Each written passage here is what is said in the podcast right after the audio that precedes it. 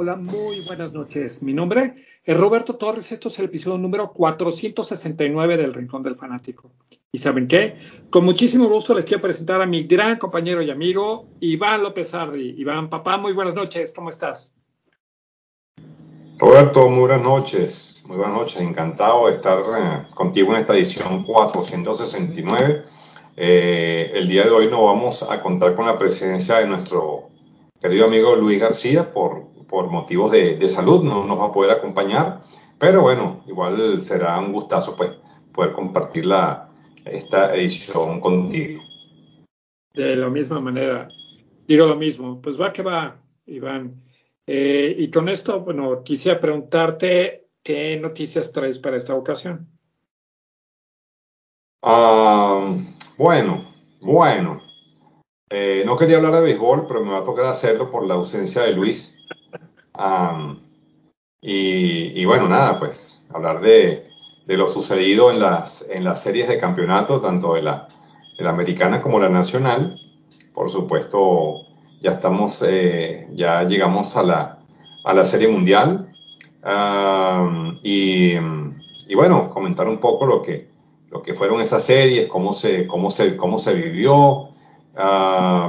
y, bueno, eh, yo, vamos a, por supuesto, dar nuestro, nuestro pronóstico, ¿no?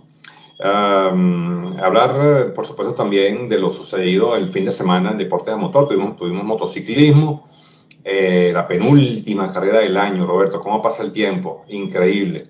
Gran premio de, de, Cheste en, en, España, que la carrera que cierra el campeonato de, de motociclismo y eh, también pues conversar de la Fórmula 1 que se corrió el Gran Premio de los Estados Unidos en Austin. Eh, ya también estamos en las postrimerías de la Fórmula 1 y bueno, vamos a estar eh, este, conversando al respecto. También voy a comentar brevemente los resultados de la Champions que se jugaron el día de hoy. Hoy se jugó la primera, la primera tanda ¿okay? de los, los grupos E, F y G y mañana van a jugar el grupo, los grupos A, B, C y D. Y e, no, y D, correcto. Hasta ahí van a jugar. También voy a hacer un pequeño, un pequeño eh, digamos, eh, pronóstico de lo que puedan ser esos partidos. Y por supuesto, pues eh, en la NFL, por supuesto, hablaremos de trades, muy importante los trades. y bueno, lo que, lo que se ha sucedido, de todas estas, estas, estas jornadas que semana a semana nos deparan pues muchísimas sorpresas y, y bueno, de eso vamos a estar hablando. Eso es lo que traigo para esta edición, Roberto. Súper, súper, me encanta lo que, todo lo que traes. Bueno, antes de que yo platique qué es lo que traigo, tengo que dar una disculpa a nuestra audiencia. Debido a que el podcast de la semana pasada mi voz casi no se escuchó. Y el motivo fue que pues tengo una una computadora nueva y entonces eh, cambiamos de herramienta y no validé y se escuchó todo tu audio, Iván, el de Luis, pero el mío casi no. Entonces acabo de regresar a la computadora anterior, con lo cual tengo totalmente certeza, porque ya lo habíamos hecho muchísimos años aquí, este, que se va a grabar esto, ¿no? Pero bueno. Eh, por parte de mis noticias, indiscutible la MLB. Estoy súper contento. Astros pasa a la Serie Mundial que va contra Filadelfia. Iván, obviamente, pues yo, yo sé cuál es tu sentir, porque pues, cuando su equipo pierde hay tristeza. Sin embargo, me encantaría que, que platicáramos los dos, porque siempre traes muy buenos insights y creo que pues va por ahí, ¿no? Además de esto, traigo solo noticias de la NFL y obviamente seguirte en tus noticias. Ok, bueno, perfecto, listo. Maravilloso. Eh, entonces, eh, sin más más, pues podemos empezar eh, el programa.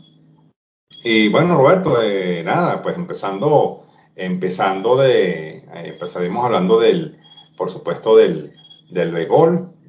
ya finalizaron los, los campeonatos de división, ya tenemos el mundial, eh, los Astros de Houston van a enfrentar a los Phillies de Filadelfia.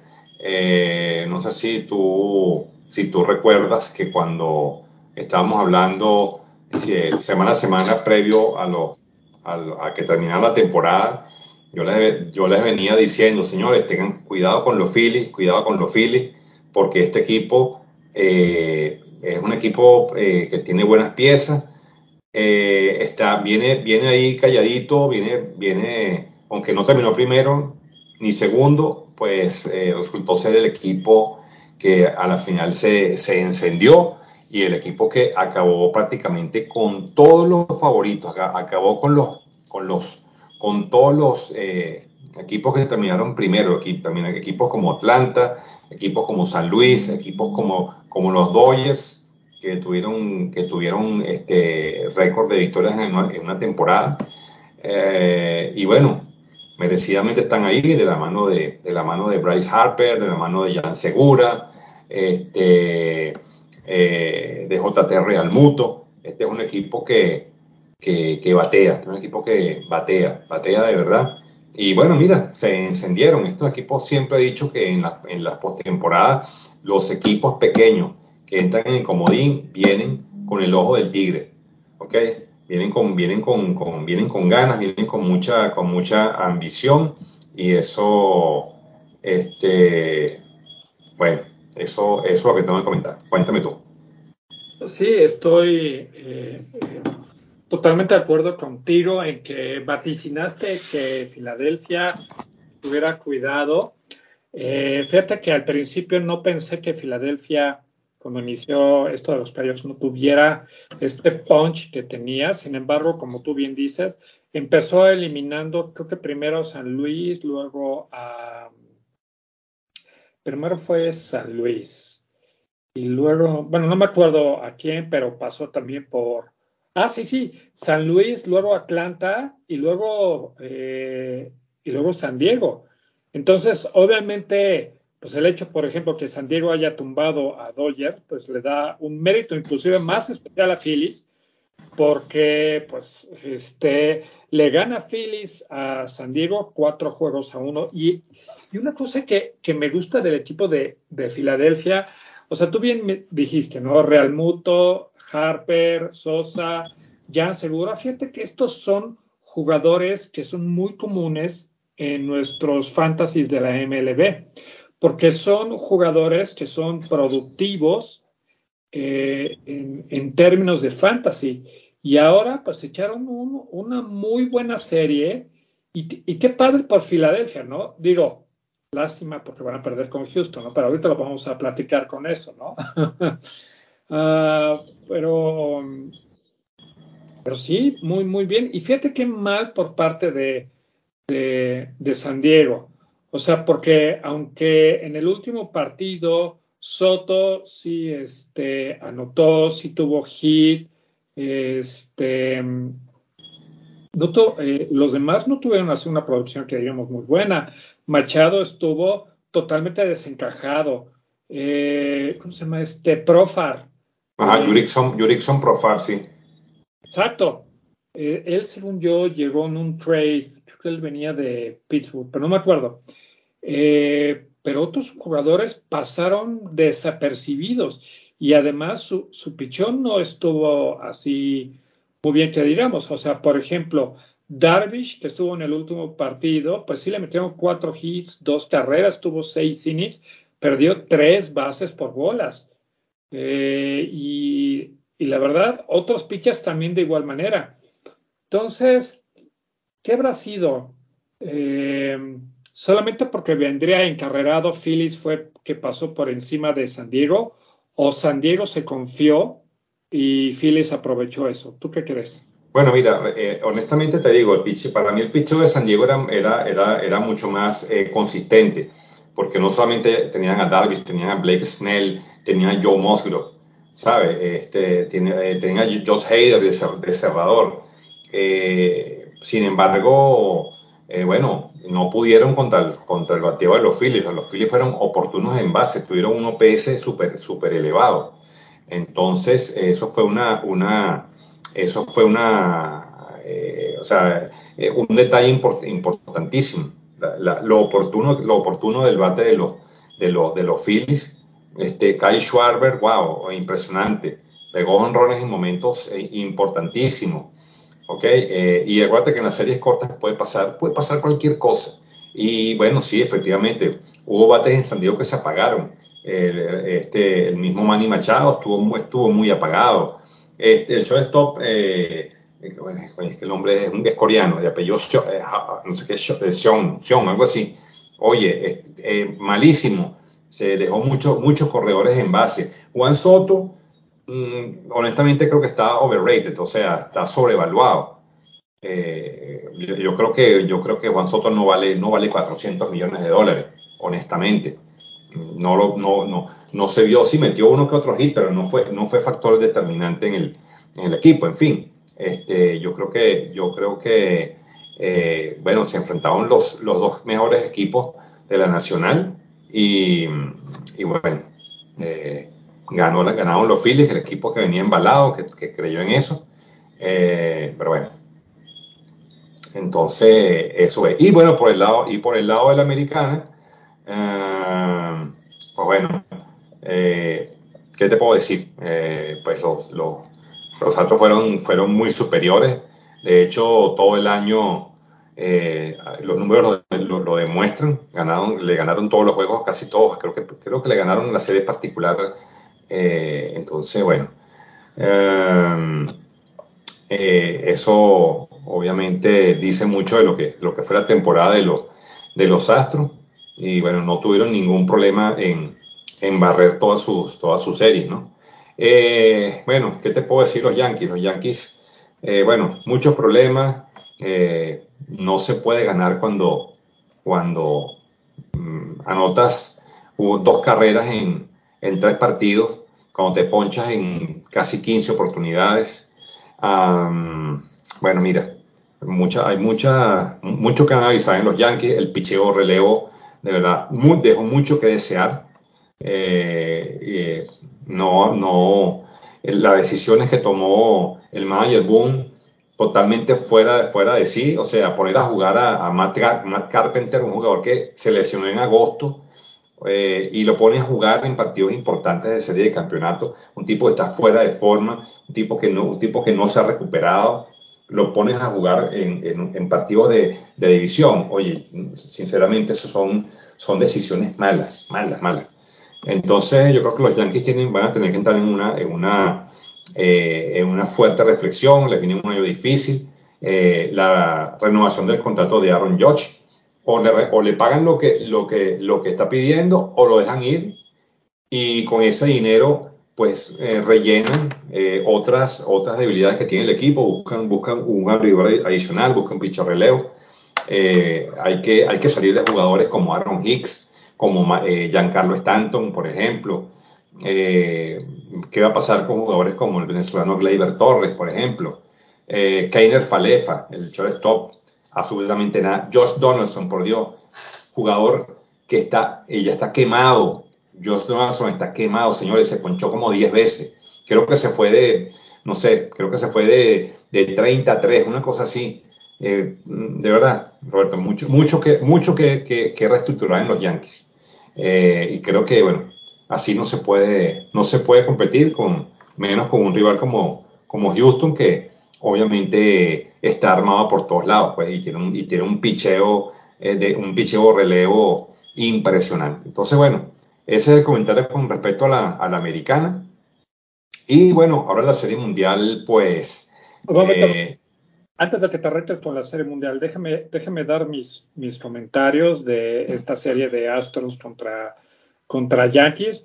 Y lo primero con lo que voy a arrancar es que, ante todo, tú y yo somos amigos. Y aunque nuestros equipos se hubieran enfrentado en, en, este, en playoffs y lo que pasó, este, no haré ni burla y solamente mis comentarios serán lo más objetivo posible. ¿Ok? Eh, y con eso, Iván, estoy impresionado. Jamás pensé que Houston fuera a barrer de esa manera a Yankees. O sea, cuando se enfrentaron a Astros contra Yankees en la temporada regular, hubo cinco partidos muy importantes para Astros. Los dos primeros eran contra Yankees, ambos se los ganaron a Yankees. Los siguientes dos eran contra New York Mets, que en ese entonces era el equipo con el mejor récord de toda la MLB y se los ganaron. Y luego el quinto partido fue contra Yankees y también ganaron. Entonces tuvo Houston un, un buen despegue este, en esos partidos. Sin embargo, jamás imaginé lo que, lo que vi. Este, estoy de acuerdo contigo, el bateo fue inexistente. E inclusive Yankees pudo haber tenido la oportunidad de empatar algunos partidos y probablemente hasta yo creo que ganar. Sí, y el problema fue que no aprovecharon los grandes errores que tuvo Houston, porque Houston sí tuvo errores. Por ejemplo, Fran, Franber Valdez este, tenía un jugador en primera y tenía un jugador en segunda. Y entonces le pegan al, este, a la bola y él no la atrapa bien, se cae y entonces en vez de pararse, eh, lanza hacia primera, pero le lanza súper desviado y entonces el, jugador llega a primera, el, de primera se mete a tercera y el que estaba en segunda se va, inicia carrera. Si hubiera mantenido, eh, si hubiera tomado, digamos, este error como muchos otros también que hubo dentro de, Houston. Si hubiera tomado ese error Yankees, muy probablemente hubiéramos visto otra cosa en los partidos, sin embargo, no fue así. Otra cosa que tengo que decir que estoy impresionado es que Altuve tuvo el récord de 23 eh, turnos consecutivos sin meter un hit. Tremendo slump. Qué bárbaro. Según yo, el récord en playoffs eran 22 y era por, alguien, por alguien más. Y entonces, en este caso, imagínate, Altuve, que es este referente de Houston, eh, pasa 23, estuvo muy mal, pero aún así, él también tuvo errores y Yankees no los capitalizaron. Creo que mucho fue porque eh, estoy de acuerdo contigo. Las decisiones del, del, manager de poner a ciertos jugadores no fue la correcta mucha fue la presión sobre Aaron George, diciendo, oye, pues ya metiste tantos home runs, ahora haz lo mismo en playoffs. Pero una cosa es temporada regular, cuando te puedes enfrentar a Colorado o Arizona, ahí sí le puedes meter, o Atléticos de Oakland, ahí sí le puedes meter home runs, cuando ya estás en playoffs. Ahí los equipos este, es borrón y cuenta nueva, como, le, como acaba de pasar con Dodgers y San Diego. Entonces, este, no digo que o sea, sí mal por parte de Yankees, sí necesitan tener una reconstrucción y se rumora muy fuerte que como Aaron Judge, como bien dice, se va de agente libre, Dodgers le quiere pagar lo que quiere, ¿no? Y, Yankees también puede pagar, pero entonces yo creo que es hora de dejar ir a jugadores como Stanton, que la hizo bien en Filadelfia cuando tuvo ese mega contrato con, con Yankees, pues sabes que pues no estás dando el, ancho, no tuviste, no fuiste productivo. Hay que rotar. Por ejemplo, Anthony Rizzo es un buen primera base, pero su productividad en bateo es muy mala. Eh, y creo que necesitan pues dar una, una, limpieza, no, no total, no de coaches y no de jugadores al 100, pero sí tendrían que, si tienen una buena cartera, ahora sí traerse a aquellos que no tienen eh, una productividad de una temporada buena, sino que son constantes. Eh, eso es lo que yo creo que, que Yankees debería de hacer, ¿no?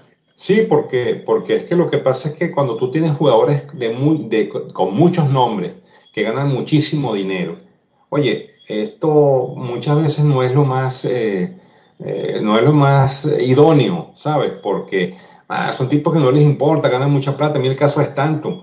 Ponche, ponche, ponche. O sea, de verdad, es un tipo que lo ponen, es un, es un, es un, es un, es una, es un te puede dar un honrón, de pronto te puede dar un honrón, sí, te puede dar un hit, pero, pero si, si ves el averaje, no, no es un tipo confiable.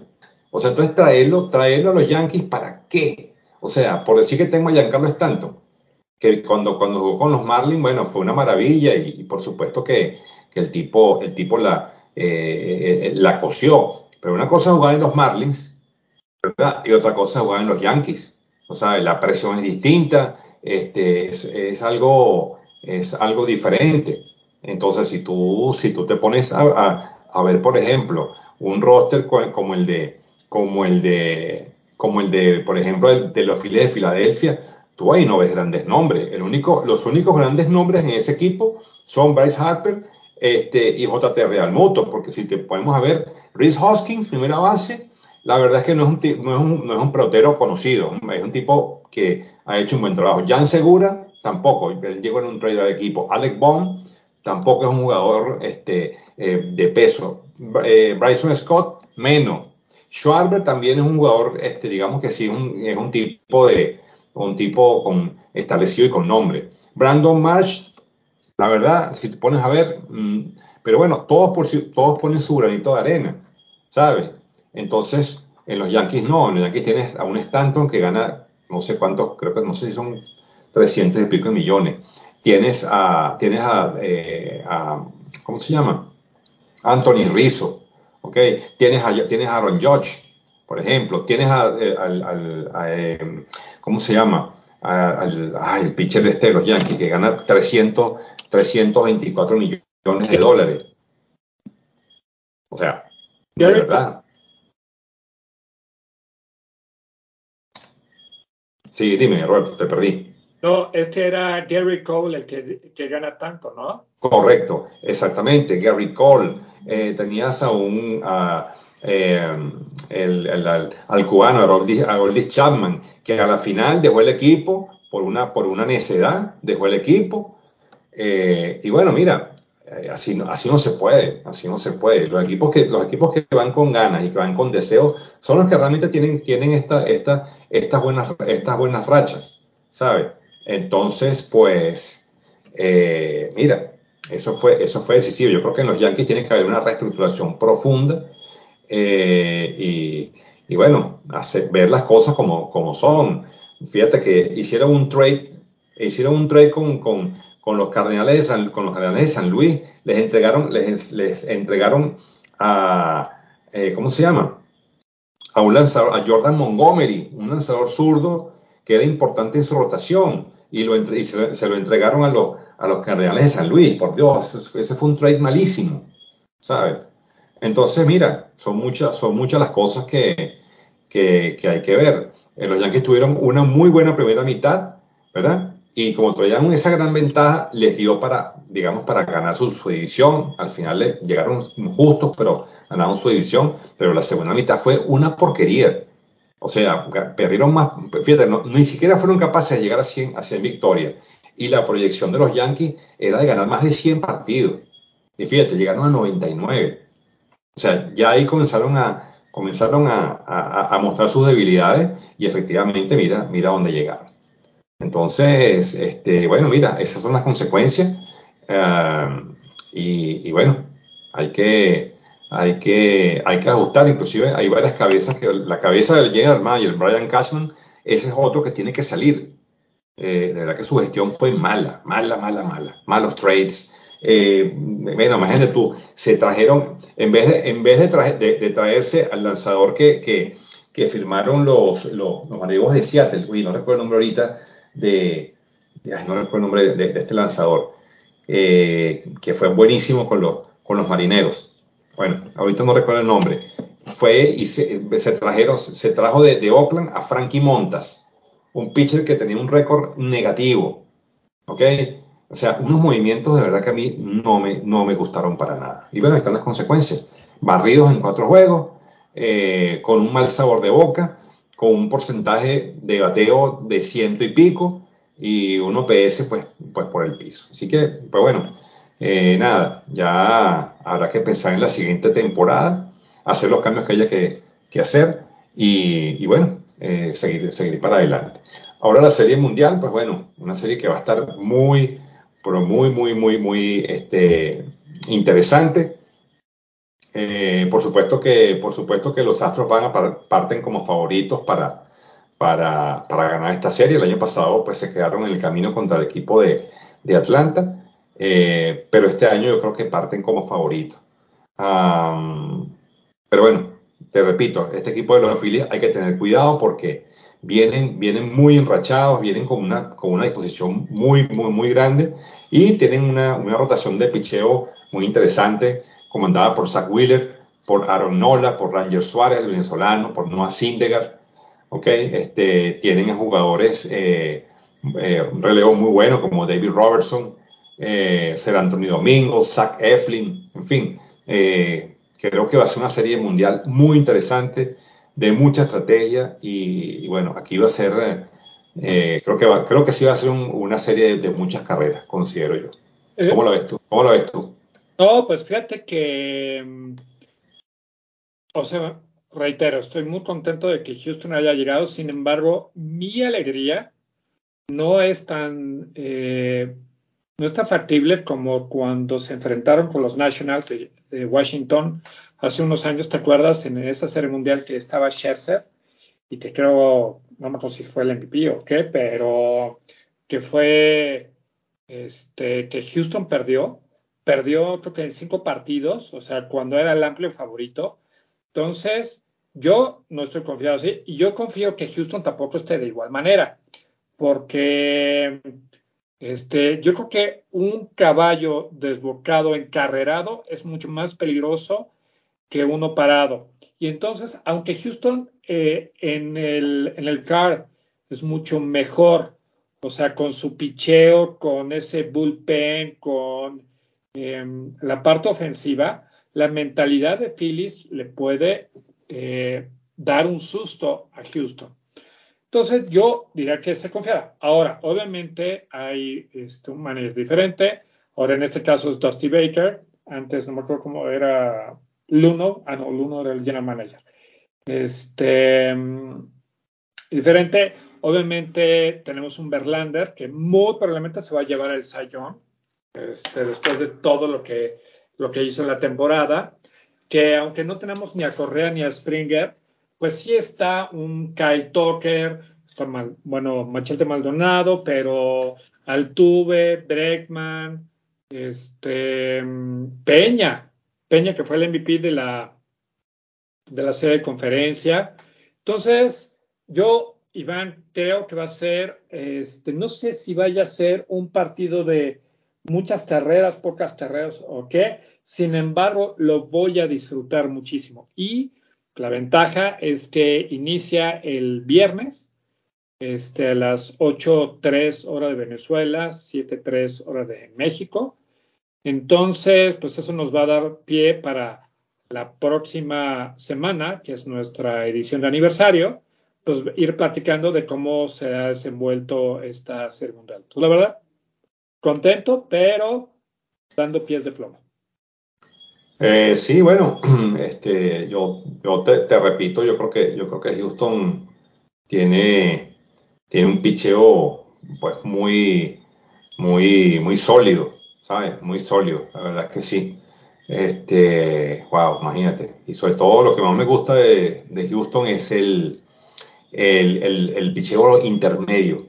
O jugadores que, eh, pitchers que pueden sacar la cara por el, por el equipo. Caso de Héctor Neris, este, Brian Abreu, Cristian Javier. Eh, bueno, realmente creo que, creo que, y bueno, el cerrador Ryan Presley que, que ha estado, ha estado imbatible, ¿no? Eso, eso, eso es importante. Y bueno, en la base de jugadores, lo único, bueno, aquí hay un, jugador que, que, que, trajo Houston que me, me, gusta mucho, que es Chas McCormick, eh, que creo que le ha, inyectado mucho, mucho dinamismo a este equipo. Y bueno, y Trey Mancini, que creo que, creo que ha hecho el trabajo, ha estado un poco apagado, pero bueno, básicamente el equipo, el equipo de, de Houston tiene la misma base eh, de, los últimos años, a excepción, como tú dijiste muy bien, de, de Springer y de, y de Carlos Correa, que bueno, tomó la, la estúpida decisión de irse a otro, a otro, a otro equipo por dinero, cambió el dinero eh, por, por, estar en un equipo, eh, digamos, eh, un equipo que, que, tiene chance de llegar a una serie mundial. La verdad es que yo no puedo entender a, muchos jugadores cómo la avaricia este, los, lleva a tomar decisiones tan, tan grandes. es increíble, ¿no? Lo que, es, lo que es la ambición por el dinero.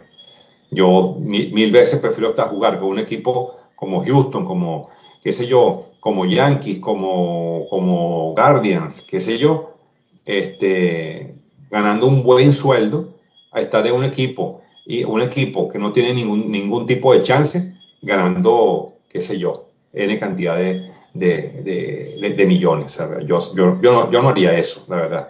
Uno juega sin, yo creo, yo, yo esto lo pienso yo, ojo, uno, uno, uno, uno juega sin, sin ningún tipo de, eh, de, emoción, de, de, ¿sabes? De esperanza, de nada. Juegas por dinero.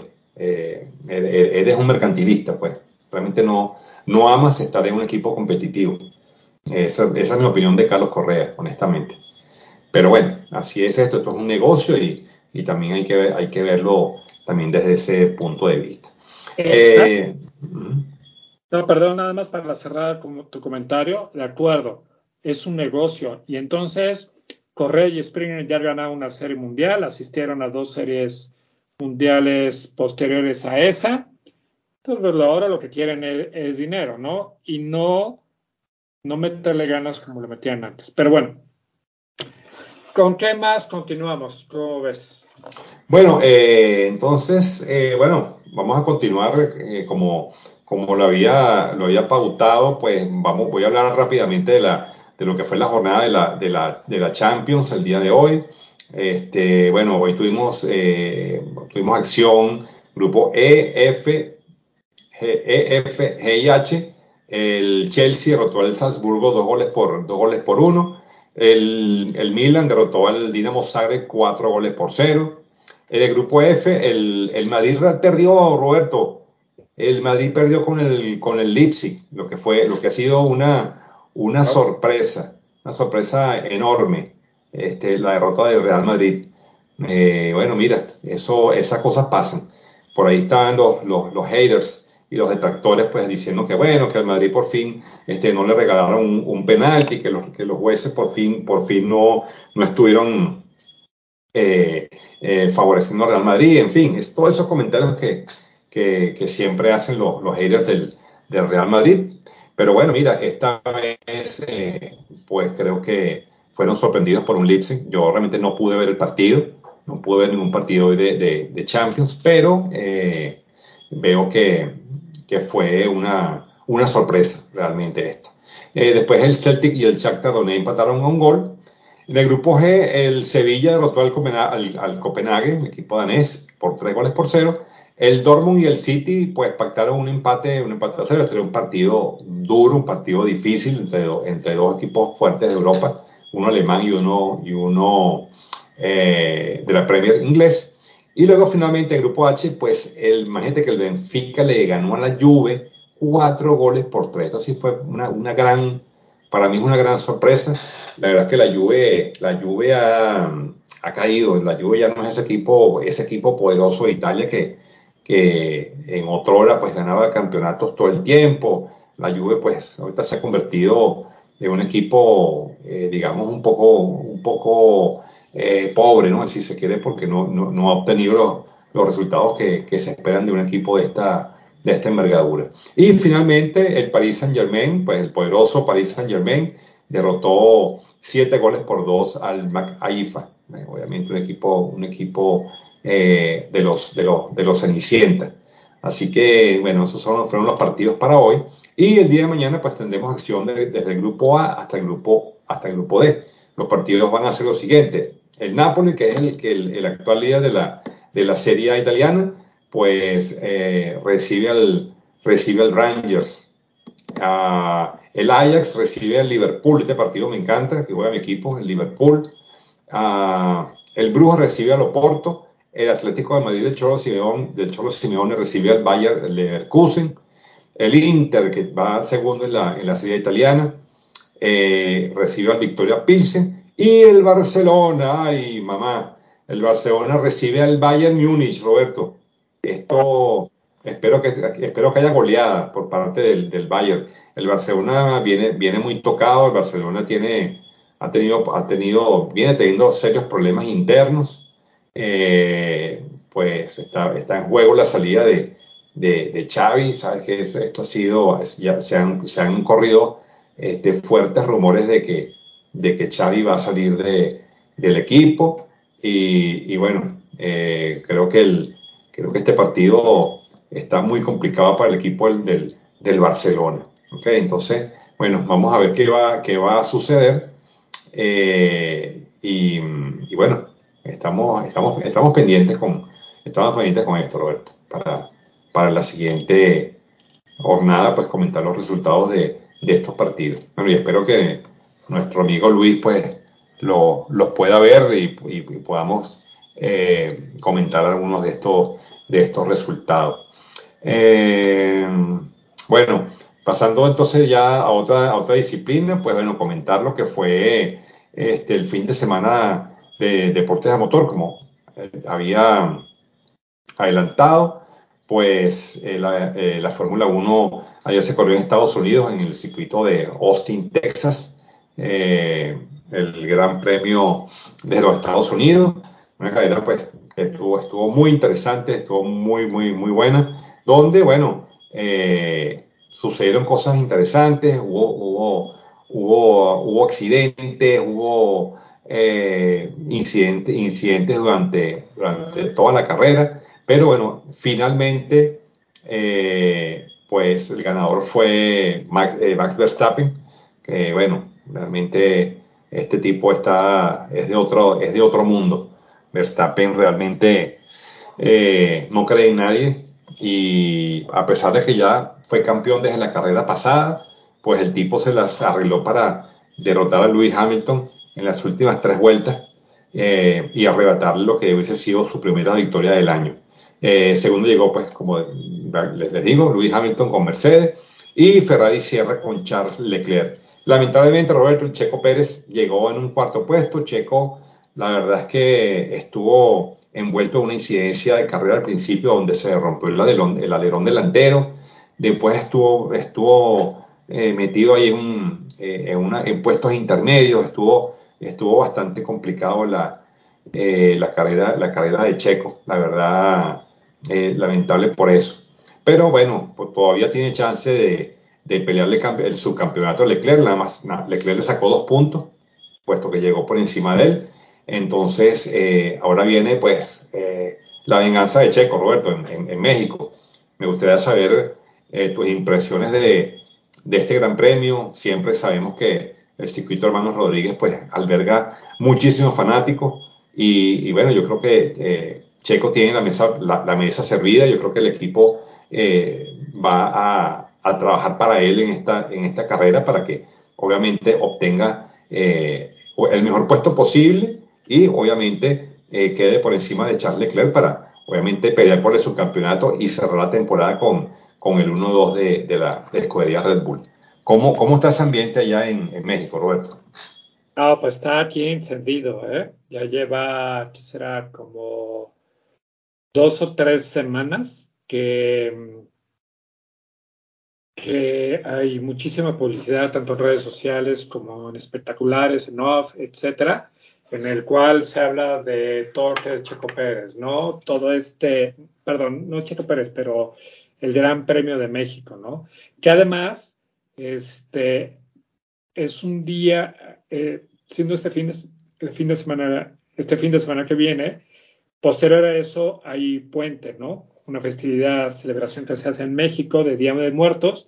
Y entonces va a haber mucha gente que se viene, no nada más de, de, la ciudad, de otras ciudades, sino también de manera internacional. Entonces, hay muchísimo movimiento. Déjame decirte que este, me, mi vecino trabaja en la organización de la, este, de la Fórmula 1 y me ofreció boletos. No, pero obviamente yo, yo no podía ir. O sea, solo, pues la verdad no, no hubiera ido. Entonces, déjeme te digo eh, cómo estaban estos boletos para que tú pudieras ver. Ah, ok, ahí te va. Te voy a decir cuánto cuestan este, los boletos. En la zona, en la zona esa donde pasan los carros, que es como que están las dos tribunas y los carros pasan entre las dos, entre las dos tribunas. Esos deben ser los boletos más costosos del, del digamos, del, de, digamos de, de, esa zona, ¿no? O sea, tú dices eh, las curvas previas a la recta. Sí, donde es una, son una serie de curvitas pequeñas o que pasan justamente por donde está el público, que queda, está metido entre, es como entre, como entre dos tribunas y salen de esas dos curvitas y entran, entran previo a esa, a esa recta larga. Mira, eh, esa es la grada 10. los precios son 14.800 pesos más caros. 14.800 pesos son 740 dólares por persona. ¡Wow! Uy, es una lana, ¿no? Eh, la, la, este, el boleto más barato es de 7.300 pesos más cargos, que son 365 dólares. Y, la, y los boletos más caros son las gradas 1 y 2, que cuestan 27 mil pesos más cargos, son 1.350 dólares. Bárbaro. Y está lleno, me imagino. Sí, sí, sí, ya se llenó. O sea, esto que te digo me lo ofreció hace un mes. Y este, busqué entre pues, mi familia, que es fanática de, de la Fórmula 1, ya muchos iban y otros no podían, entonces por eso yo, yo la verdad no voy. Sin embargo, este, hay mucho movimiento, Iván, muchísimo. Y de, este, déjeme decirte que em, cuando fui eh, a principios de septiembre, y, voy a explicar, eh, esto es un contexto, a principios de septiembre fui a un concierto de Iron Maiden este, en México, en el Foro Sol. Me llevé a mi hijo. Foro Sol es donde corren el, Gran Premio de México. Y entonces nosotros estábamos justamente en estas, eh, en estas, bueno, junto a, las gradas en las que dices que son de los dos lados, ¿no? Las, las gradas 10. Y sí, había muchísima gente, o sea, en ese, en, en ese concierto. Pero imagínate, ahora en todo lo que es el Gran Premio, están los boletos casi más del 95% vendidos. ¿sí? Este, todos va a ser una locura. Va a ser este tanto hoteles, restaurantes, Ubers, o sea, todo lo que, Didis, todo lo que son movilidad, eh, venta de playeras, eh, gorras, etcétera. No, no, no, no. Va a ser brutal. La derrama económica va a ser brutal. Y además, México tiene el trofeo o el premio haber ganado los últimos cinco gran premios de México como el mejor gran premio de todo el calendario de la Fórmula 1. Eh, por todo lo que ofrecen, todo lo que hay dentro, etcétera. Entonces sí va a ser algo que va a poner a esta ciudad en jaque. Y dime una cosa, ¿eso queda muy lejos de tu casa? ¿Ese circuito te queda más o menos, te queda lejos? Cuéntame cómo, ¿qué tan lejos te queda? Sí, sí, sí, sí, me queda muy lejos, me quedará, que será como a 22 kilómetros de mi casa. Y a lo mejor tú dijeras, bueno, 22 sí es mucho, pero podrá ser corto el tiempo. No, no, no, es, es es 22 kilómetros, 21-22, pero en esta ciudad de low cost donde hay un tráfico infernal es, es muy, muy lejos. Pero yo voy a estar fuera, yo me voy a ir a Acapulco. Entonces, pues la verdad no lo voy a ver. ok. Ay, está bien, está bien. Este, bueno, chévere, pero buenísimo, ¿no? Porque, pues bueno, por lo menos que a lo mejor verás la carrera, quién sabe, ¿no? Ojalá. Uh... Probablemente no vea la carrera, pero sí voy a platicar con muchos de mis amigos que sí van a ir a la Fórmula 1 y de mi familia también de igual manera. Entonces, pues probablemente traiga este comentarios de aquellas personas que fueron y muy probablemente Luis también, ¿no? Que aunque vive en otra ciudad, pues su familia vive aquí o vivía aquí. Claro, claro, claro, claro, por supuesto. Ah, excelente. Excelente. Oye, bueno, este, nada, eso va a ser, eso va a estar muy, eso va a estar muy bueno. Eh, confío en que Checo pueda, pueda hacer una, una gran carrera en su casa eh, y, que, y que, bueno, ya, ya queda, ya quedan, ya muy poco, creo que quedan después de esta, creo que queda una o dos fechas más. Ah, sí, eh, creo que van para, van para Brasil y cierran el campeonato en, en Qatar, en Qatar o en, por allá por el, por el Medio Oriente, si no, me, si no me equivoco. Entonces, bueno, si Checo saca un buen resultado de aquí, pues eh, digamos que puede encarar las, las, dos últimas pruebas. Eso va a ser una, una batalla campal entre, entre Charles Leclerc y, y Checo Pérez. Confío en que Checo pueda, pueda salir adelante y gane ese, ese, ese subcampeonato porque realmente eh, lo, tiene, lo tiene muy, muy merecido. De verdad que sí. Pues sí, eh, confiemos que Checo lo haga bien, porque además de ser su casa, este, mucha gente lo va, lo va a apoyar aquí. Claro, exactamente. Bueno, muy bien. Entonces, este, dicho esto, pues, eh, eh, bueno, culmino con la noticia de, de, la MotoGP, con el triunfo en, en, el, en el Gran Premio de, de Malasia, no, sí, Malasia, Malasia, en Malasia, donde pues eh, logra pues la victoria y dar un paso más hacia, hacia el campeonato del mundo, ¿ok? Eh, donde obviamente eh, la, la, la, remontada que, que, hizo, que hizo Francisco Banaya sobre, sobre el, este, sobre el francés de Yamaha, Fabio Quartararo, que bueno, al principio de la temporada estuvo muy bien y luego se vino menos. Eh, obviamente la, el fabricante japonés no ha podido contra, contra el monstruo italiano, que bueno, es una moto que tiene mucho más, mucho más velocidad, mucho más eh, eh, velocidad en punta. Y entonces, bueno, se le ha hecho muy cuesta arriba poder mantener esa, esa, ese liderazgo de, de, campeonato. Y, y, para mí, pues, pues va, creo que va a perder el, campeonato de pilotos. Ya perdieron el campeonato de constructores. Ducati es campeón de, campeón de, de, constructores. Eso ya no se lo van a quitar. Y creo que también el de piloto lo van a obtener. Así que, eh, bueno, no, no resta más sino esperar. Como te digo, en el, en el circuito Ricardo Tormo de la, de la comunidad valenciana se cierra la temporada de MotoGP. La voy a, la voy a extrañar porque a mí me, me gusta mucho el, el, motociclismo, los deportes a motor me, me, me, gustan mucho y creo que, bueno, vamos a venir después con una, eh, con una muy buena temporada 2023, con nuevos desarrollos, con, con los, los motores nuevos, con todo lo que, el, lo que el campeonato del mundo y las expectativas que trae pues eh, año tras año. Así que bueno, uh, con esto termino entonces mis noticias, Roberto, eh, y bueno, podemos entonces dar inicio a pues obviamente la, la NFL. Por supuesto que sí, papá.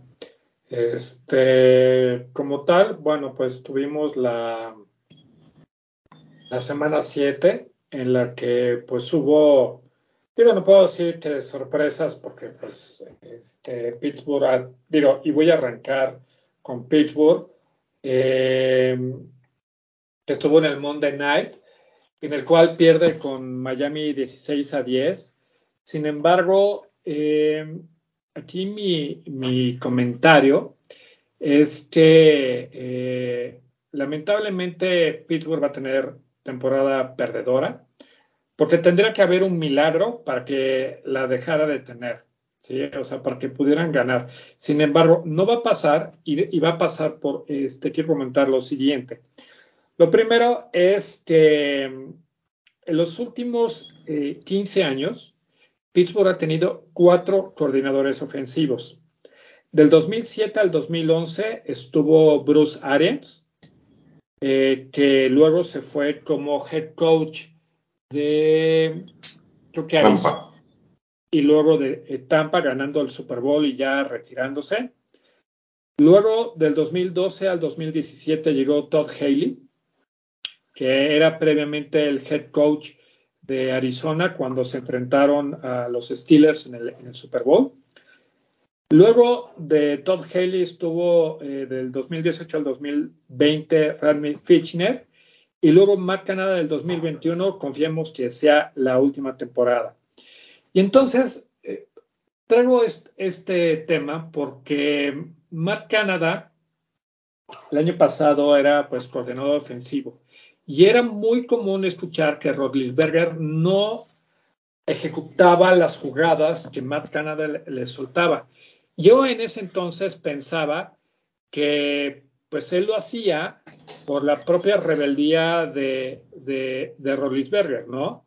Este, ya estrella y demás. Sin embargo, creo definitivamente que, que él, Rollinsberger, lo hacía porque las jugadas de Canadá son una porquería. Y eso obligaba, obviamente, a, a, a ejecutar jugadas diferentes, con lo cual llegaron a playoffs y lo que sabemos, ¿no?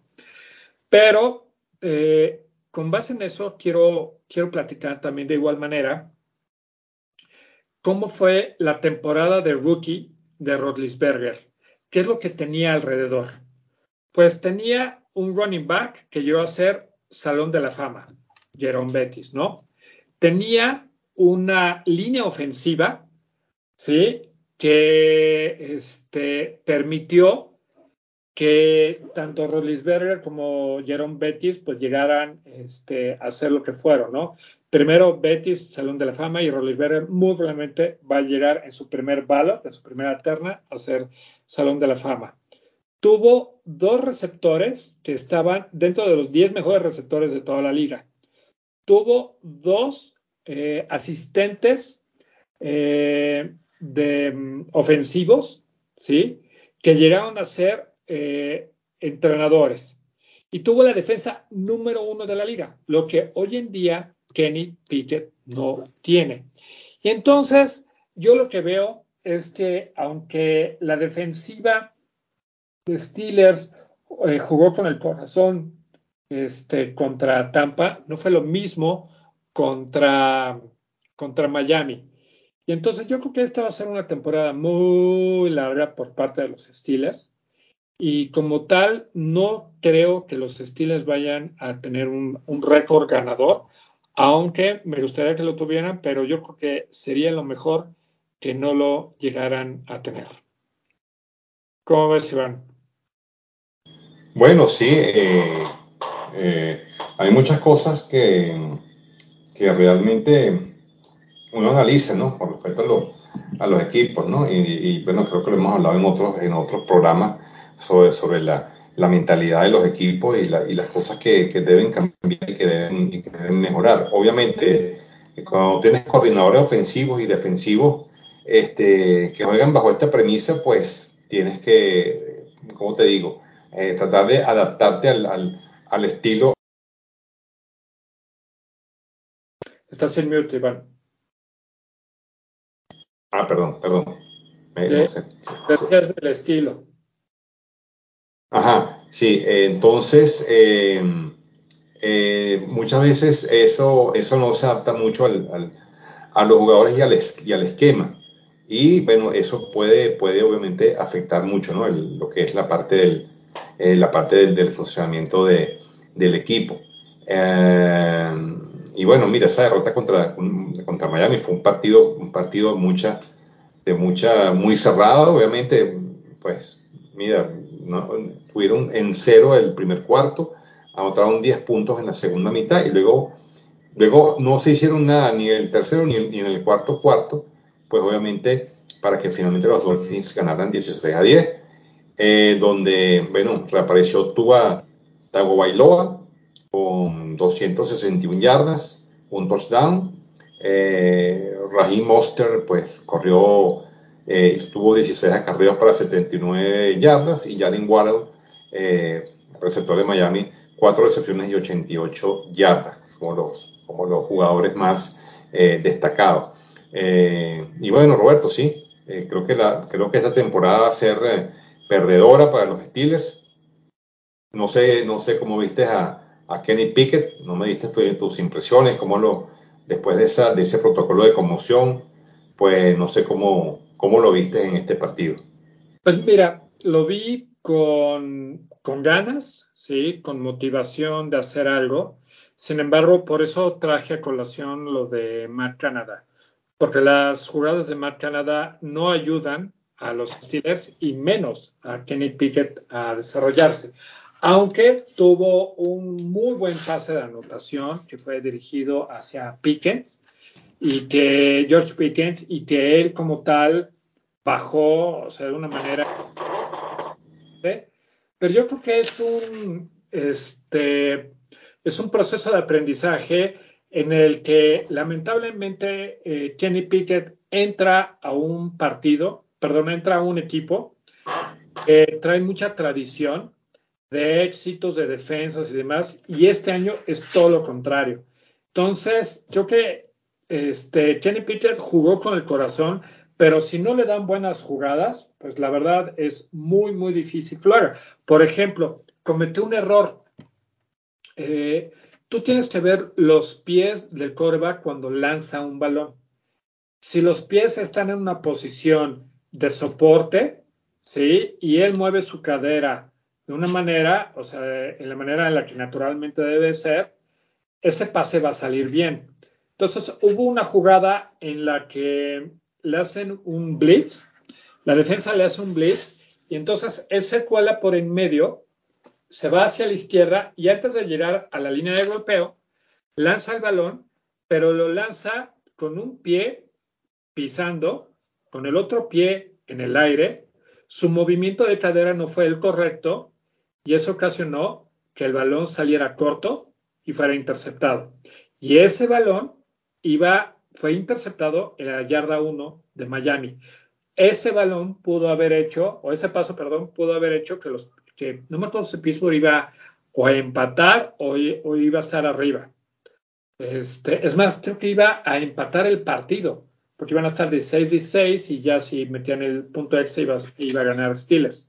Entonces, creo que, creo que Kenny Pickett ahorita está jugando con el corazón porque pues si su coordinador ofensivo no le da las herramientas va a ser muy difícil.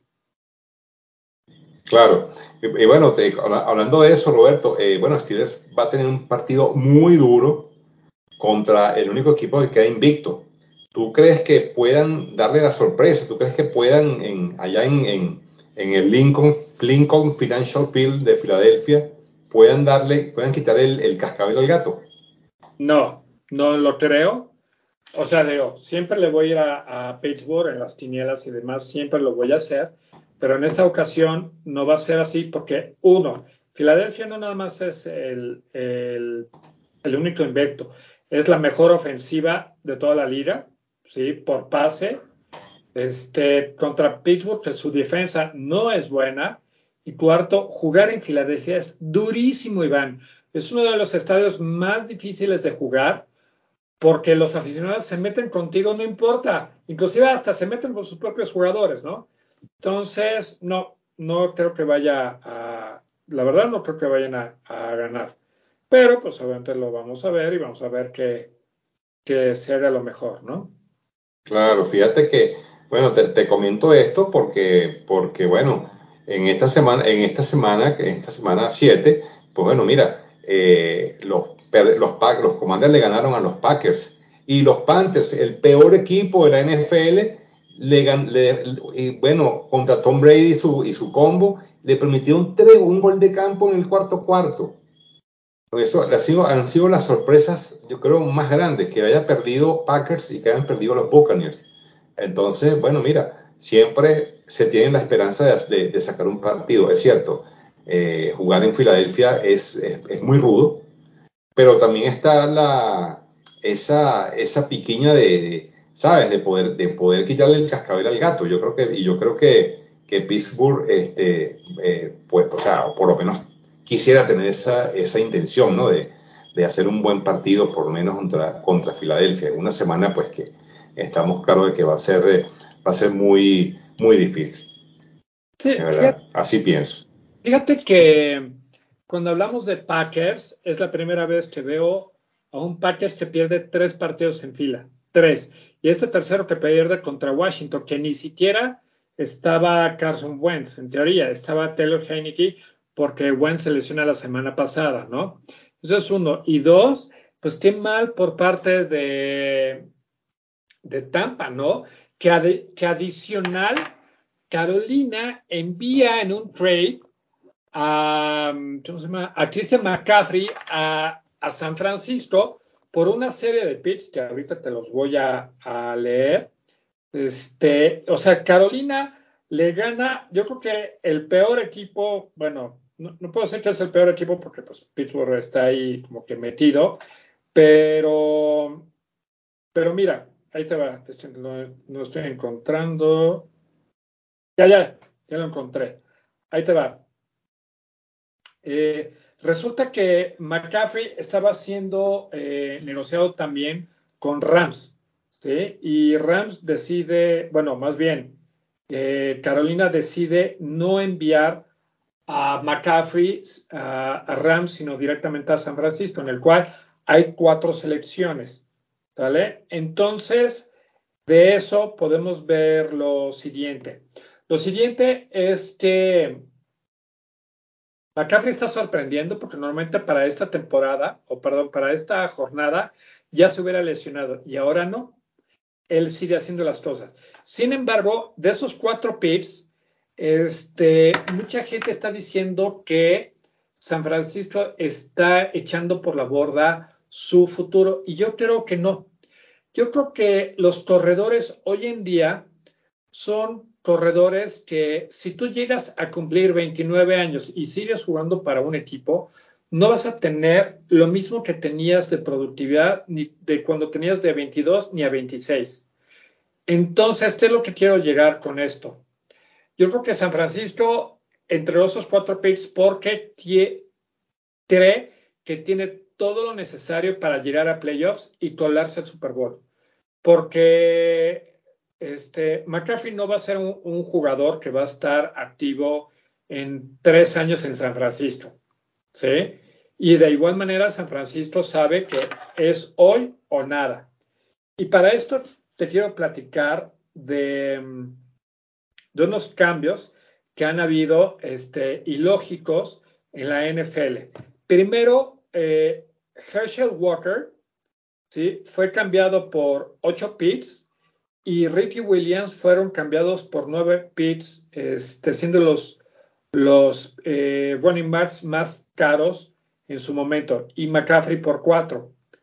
Entonces creo que, Iván, creo que estamos viendo pues este, una, eh, un San Francisco desesperado por llegar a los playoffs, que puede hacerlo, sí, porque no están muy bien los otros equipos, y un Carolina que pues con eso va a, construir su futuro, ¿no?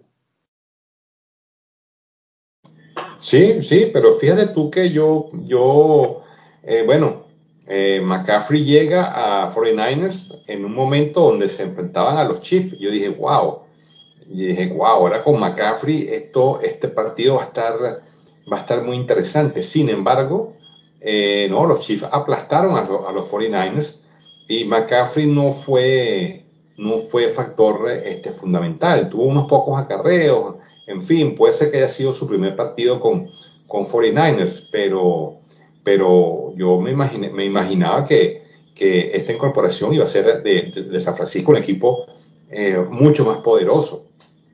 Y bueno, eh, realmente aquí lo que se demostró es que el equipo el equipo de Kansas City, pues, eh, wow, eh, yo creo que es un serio, serio aspirante para llegar al, Super Bowl. Eh, no le afectó la salida de Tyreek Hill y bueno, ha conseguido otras armas. Fíjate tú que el ex, el ex, el ex acerero Juju Smith-Schuster, bueno, tuvo siete recepciones para 124 yardas y anotó una vez. este, este otro receptor, James Wilson Jr., 7 carreos para 54 yardas. Y Pat Mahomes, pues bueno, más de 423 yardas y 3 touchdowns. O sea, de verdad que los Chiefs, eh, que todo el mundo pensaba, no, que la salida de Tariq va a afectar a, va a, afectar a, a, Mahomes. Mm, mm, nada que ver. Se, se reestructuraron. Eh, y bueno, fíjate, eh, le, le, pasaron por encima a, los a los 49ers. Vamos a ver si para esta siguiente jornada, pues efectivamente McCaffrey va a, jugar un factor eh, determinante. Lo que dice de los picks, por supuesto, aquí, aquí yo creo que Carolina hizo un buen movimiento porque obviamente eh, McCaffrey en este equipo, eh, pues la cantidad de dinero que, que se les convirtió en algo muy oneroso y entonces necesitan, obviamente con estos picks, pues pueden conseguir jugadores interesantes en, la, en, la, en el draft, tanto, como, tanto corredores como receptores, y cuidado hacia un buen mariscal de campo que puedan tomar en cuarta, quinta ronda. Eh, yo, creo que fue un, yo creo que fue un buen trade para, para ambas partes, honestamente. Ahora, respecto a Kansas, eh, tú dices que la salida de Tarek Hill no afectó a Kansas, sin embargo, sí lo hizo. Si tú, acabas de platicar de Jojo Smith Schuster y no sé cómo se llama el otro wide receiver que llegó a Kansas, sin embargo, eh, estos dos tienen menor productividad ofensiva aérea que lo que tiene Tarek Hill ahorita en Miami. Y en Miami tiene a Tua, no tiene a, Patrick Mahomes. Entonces sí, creo que hubo un bajón respecto a, a Kansas City, porque obviamente el receptor número uno en muchos de los partidos se ha vuelto Travis Kelsey, el tight end, no el wide receiver, aunque usted eh, que Kelsey es casi como un, wide receiver. Pero bueno, sí le ha afectado, eh, Iván. Este, ahorita estamos viendo en temporada regular, tenemos que ver si eh, la salida de Hill le afecta en los playoffs cuando lleguen a los mismos. Claro, claro, por supuesto. Pero hasta ahora, por lo que, por lo, por lo que se ha visto en campaña regular, han sido un equipo productivo. Eh, y, no sé, y por eso te digo que, por lo menos, claro, yo entiendo, entiendo tu, tu posición. La postemporada es otra cosa. Lo vimos en el béisbol. O sea, tú puedes llegar, tú puedes llegar como líder de conferencia y después puedes perder, puedes perder eh, las condiciones son distintas, la presión es distinta, en fin, muchas muchas situaciones. y habría que ver, obviamente, qué, puede pasar en, en la postemporada. Um, de resto, bueno, hacerte comentarios interesantes. Ah, bueno, el partido del partido de que, bueno, eh, eh, comentar el partido de, de, Patriotas contra Osos, bueno, eso es un tema, eso se volvió una, se volvió una, una novela, una telenovela con el, con el asunto este de, de Bailey Zappi realmente me dio mucho, me dio mucho dolor lo que, lo que, lo que hicieron los, los fanáticos de, de Foxboro, este, la manera como, como, como pitaron a, a, Mac Jones. Eh, obviamente me pareció que no fue, no fue justo lo que, lo que se hizo. Yo creo que, yo creo que Belichick ni, hizo las cosas mal.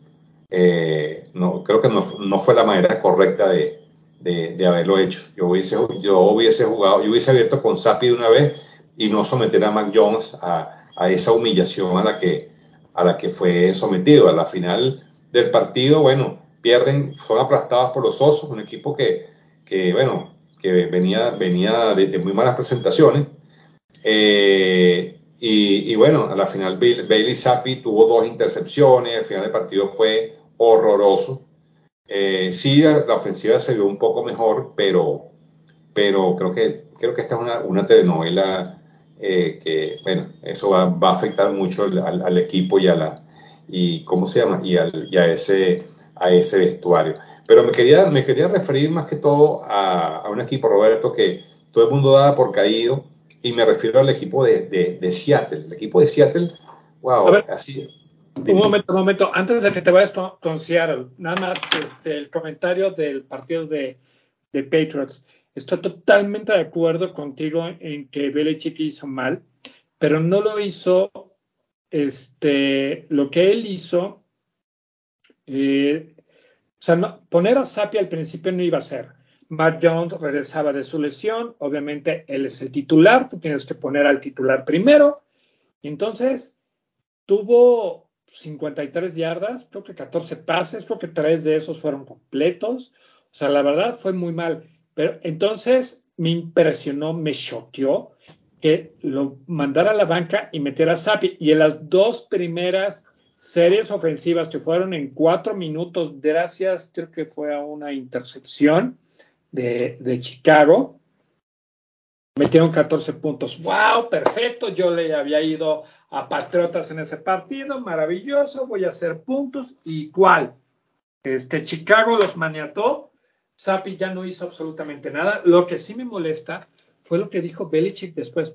No, estaba en el, plan de juego este, que Mac Jones estuviera un tiempo y Sapi lo metiera. O sea, ni siquiera tuvo los pantalones como para decir, me equivoqué es mejor eh, decisión, esa fue la decisión que tomé, me equivoqué, pues ni modo. No, ahí lo hizo como, como si hubiera sido este, algo bueno en su parte y se equivoca Belichick, porque eh, Patriotas hoy en día está tres ganados, cuatro perdidos. Obviamente no es el Patriotas cuando estaba Brady, que estaba en primer lugar de su división, que estaban, si no invictos, a lo mejor un perdido, que ahí estaba. Belichick, desde que salió Brady, ha cometido peores decisiones y, lo peor, fíjate, fíjate, voy a mencionar dos cosas, Iván. Lo peor es que sus decisiones de quiénes son las personas que están en puestos clave son erróneas. Primero, Mark Patricia no puede estar como coordinador ofensivo. Él es el coordinador defensivo. Debería de serlo. Obviamente no lo, no lo es.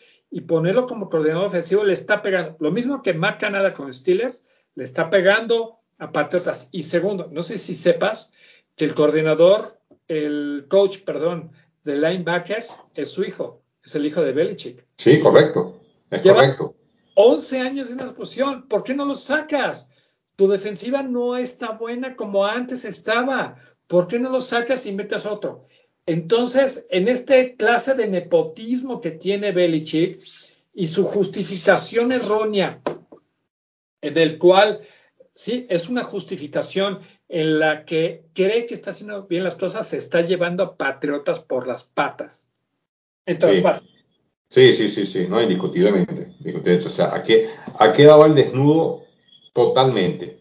Y, obviamente eso, eso, eso es cierto. Yo no, no entendí por qué más Patricia entró como coordinador ofensivo. Si estaba el otro, que no, recuerdo el nombre del otro, del otro, ay, ¿cómo se llamaba el otro tipo? Vale que también fue coordinador ofensivo en un tiempo, antes, antes, de, antes de Josh McDaniels, no recuerdo el nombre de él. Eh, pero bueno, eh, invirtieron los papeles en, la, en, esa, en ese interino. Eh, bueno, sí, son días oscuros para Patriotas, van a, también tener que tomar decisiones y, analizar muy bien lo que están haciendo. y, efectivamente, no, es lo mismo. Este Patriotas no, es el, mismo Patriotas de, de, de, otro, de otros tiempos.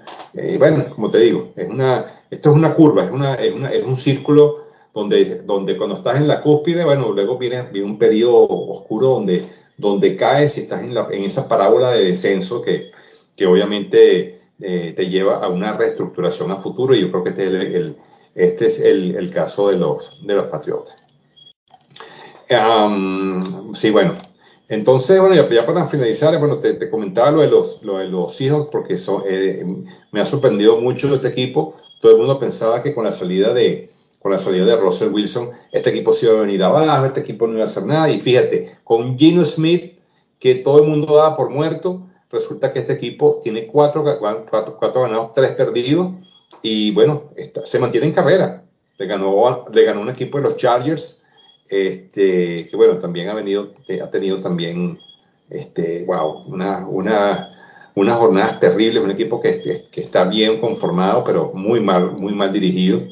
Este, la verdad es que, ay, no, recuerdo el nombre, el nombre del, del, del, del head coach de este equipo, de los Chargers, pero bueno, creo que no lo ha hecho, no lo ha hecho muy bien, no ha tomado muy, muy buenas decisiones. Eh, y, y, bueno, Seattle pues sí ha tenido, sí ha tenido, sí, Pete Carroll es un, es un zorro viejo y, y, no le pegó la salida de Russell Wilson. Al contrario, creo que, creo que, eso, creo que eso lo fortaleció. Lo fortaleció y a pesar de que no tiene un equipo, un gran equipo, ha logrado hacer las cosas como para mantenerlo en récord eh, ganado. no sé si quieres comentar algo de esto para seguir con otros partidos antes de entrar en la semana 8. Mira, este sí, probablemente la, el del problema era o es Russell Wilson, y no tanto porque Gino Smith está jugando maravilloso. O sea, en términos de fantasy está haciendo muchos puntos. Eh, lo tengo creo que en dos ligas. Y sí está haciendo muchos puntos.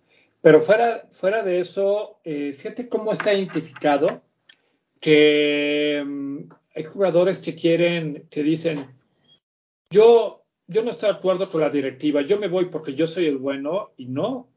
Y entonces, eso obviamente les afecta, ¿no? Y esto de, de, cargadores me da tristeza, no manches, porque yo jugaba que Justin Herbert iba a ser el MVP de la liga. Jugó los dos primeros partidos maravillosos y luego tenemos malos partidos y yo sacrifiqué mi cuarto pick del fantasy por él. Pero bueno, ¿qué te puedo decir?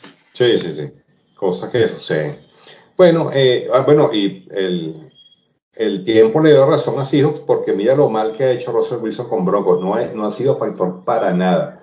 El equipo de los Broncos es un equipo con una gran defensiva y lo han botado a la basura porque lo que ha hecho, lo que ha hecho este equipo, aparte que Hackett, eh, me parece que es un pésimo head coach y, y, eso pues obviamente unido a que, a que Russell Wilson no ha hecho nada, nada de nada, ha tenido una, ha tenido una, una actitud totalmente negativa este, esto para mí le dio la razón al equipo de, de Seattle. Bien por Seattle. Eh, bueno, el resto de la jornada, pues los Ravens le ganaron 23 a 20. Este equipo de los Ravens siempre gana sudando al final. Ha perdido muchos partidos en el último cuarto y, casi lo pierden. Si no es por el pateador este malo de los Browns, le hubieran, hubiesen ido a overtime y cuidado si hubiesen, si hubiesen perdido este, este partido. ¿Qué más? Ah, bueno, eh, dime Roberto, dime.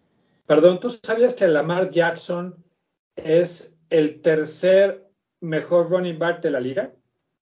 Wow, no, no sabía eso. Ya, y además es quarterback. sí, increíble, increíble. Bueno, mira, quiero, quiero pedirte tu opinión.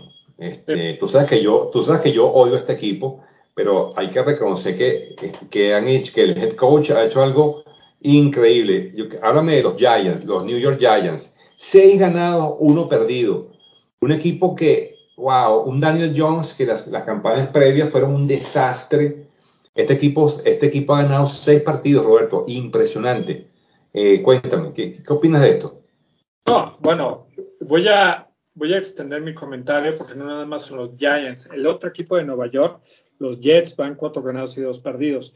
Sin embargo, sí, totalmente de acuerdo. Fíjate que no sé qué trajo este, este head coach, pero ha hecho a todo ese equipo muy bien. Digo, obviamente han habido bajas, cambios, etcétera. Sin embargo, ha jugado, ha, jugado muy bien y han jugado este, para ganar. Digo, si ahorita le ganó un Jacksonville, ¿no? Que va con dos ganados y cinco perdidos, pero hizo muy bien las cosas. O sea, por ejemplo, Matt Jones, 202 yardas, un touchdown. Sacó un Barkley, 110 yardas. Sí, señor. Pero, Daniel Jones tuvo 107 yardas terrestres. ¿Dónde había pensado que Jones corriera? No, no, no, no. O sea, y, y hay muchos este, jugadores, eh, receptores. Por ejemplo, el que, el que está creciendo es Wandale Robinson. Sí, que 50 yardas, pues va a ser, está volviendo o está en camino para ser el, receptor número uno. Tuvieron este la defensa, pues la verdad no tuvo capturas, no tuvo este tacleadas para pérdida de balón, pero la ofensiva fue la que hizo todo. Entonces, no sé qué decirte, o sea, no sé qué, qué pastilla le dieron a todos los gigantes, pero Estamos viendo a un gigante, es como cuando, ¿sí? cuando Eli Manning jugaba. Sí, no, y, yo creo que yo creo que el técnico de los de los gigantes este, va por el creo que va por el premio de, head coach del año. Eh, porque, wow, mira que sacar a este equipo de, de las catacumbas. Eh, wow, eh, y, con la misma base de jugadores del año pasado. Realmente está el mismo Daniel Jones, está Shaquem Barkley. Eh, el, mismo cuerpo de receptores. Simplemente creo que ha sido un cambio de, actitud, un cambio de mentalidad eh, y, una, y una muy buena dirección. Eso es importantísimo, un buen director de orquesta. Entonces, bueno, los sorprendentes Giants están con 6 y 1, líder, líder de su división. Y bueno, vamos a ver qué, qué, qué, sucede aquí. Bueno, el resto de la jornada, Roberto, bueno, eh, Cowboys le gana, le gana a Lions, equipo que se Lions se vino abajo luego de tener partidos con muchos puntos, pues bueno, perdieron con los, perdieron con los vaqueros. Los Bengals le ganaron, le sacaron este, un partido eh, a, los Falcons, donde Joe Burrow pues se tiró 481 yardas y 3 touchdowns. Un Tyler Boyd eh, estupendo, 155 yardas y un touchdown también, haciéndole un poco el, obviamente el quite a, a T. Higgins, que creo que está lesionado. Jamar Chase también tuvo alguna participación, pero Tyler Boyd este, fue el que más se creció acá. y bueno, creo que esos han sido este, los partidos más, más importantes de la, de la semana de la semana 7. Y bueno, ahora en la semana 8, pues este, vamos a tener repartidos también eh, interesantes. Bueno, el, jueves vamos a, vamos a tener a los, a los de visita en, en Tampa, en un partido que se me hace muy interesante. Creo que, creo que los Bucks van a, esta temporada no van a clasificar. La verdad que ha sido una temporada muy mala para los Bucks. Creo que, yo creo que ya estaban comentando inclusive que ya era, ya era hora de que, ya es hora de que Tom Brady este, cuelgue los botines, al igual que Aaron Rodgers. Eh, yo creo que, yo creo que ellos ya, o sea, ya está bueno. La actitud de, la actitud de Tom Brady, el, el, el, el aspecto que tiene Roberto, está flaco, parece que hubiese, parece que fuera un, que fuera un, un, niño de, de esto de, de Biafra, o sea, chupado, este, muchos problemas personales con, con, la, con la esposa. Bueno, en fin, yo creo que, yo creo que Tom Brady tiene que, tiene que decirle ya adiós al, al fútbol y retirarse por la puerta grande y no retirarse por la puerta de servicio.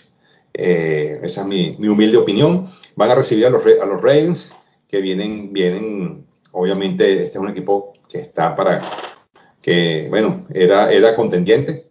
Este, creo que por, por mal, mal cocheo tienen un récord tan, tan negativo, eh, pero, pero creo que, creo que van a, llevarse el, el, el, triunfo.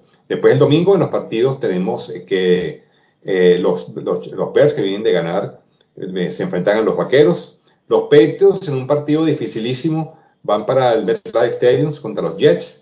Partido bien, bien complicado para los, para los Patriotas. Eh, en un partido malísimo, Broncos visita Jaguars, no voy a hablar de esto. Panthers visita Falcons, no voy a hablar de este. Dolphins Lions, pues tampoco. Eh, Cardinal visita a, a, Vikings. Raiders visita a Saints.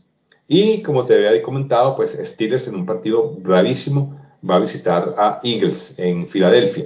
Estos son los partidos de la una de la tarde. Y luego, en, los, en la segunda tanda, tendremos a los Titans visitando a los Texans los Commanders, wow, a los Colts, partido malísimo, que por cierto, Roberto, los Colts han anunciado que van a sentar a Matt Ryan. Este es otro que también debería retirarse por mala, eh, por, por mal rendimiento. No, pero, pésimo. Este, lo están bajando porque tiene una separación en segundo grado de su hombro. Entonces queda fuera toda la temporada y por eso entra el, el, el reserva, ¿no? Sí, pero igual, pero igual la temporada de, Ryan ha sido muy mala, muy mala, no sé, no, o sea, no, no, no, no ha hecho ningún tipo de diferencia, este, Matt Ryan. Yo creo que también es tiempo de, de que se retire. Eh, aquí hay un partido muy bueno, me parece muy interesante. Los 49ers visitan a los Rams. Este partido se me hace muy bueno. Eh, yo creo que aquí vamos a poder medir, medir fuerzas. Y otro partido interesantísimo, los New York Giants van a visitar a los Seahawks, a Seattle, partido que se me hace muy bueno. Y luego en, Sunday Night vamos eh, a tener un partido también interesantísimo, los Packers eh, visitando eh, a Buffalo. Bueno, yo creo que aquí los van a volver pedazos en este partido.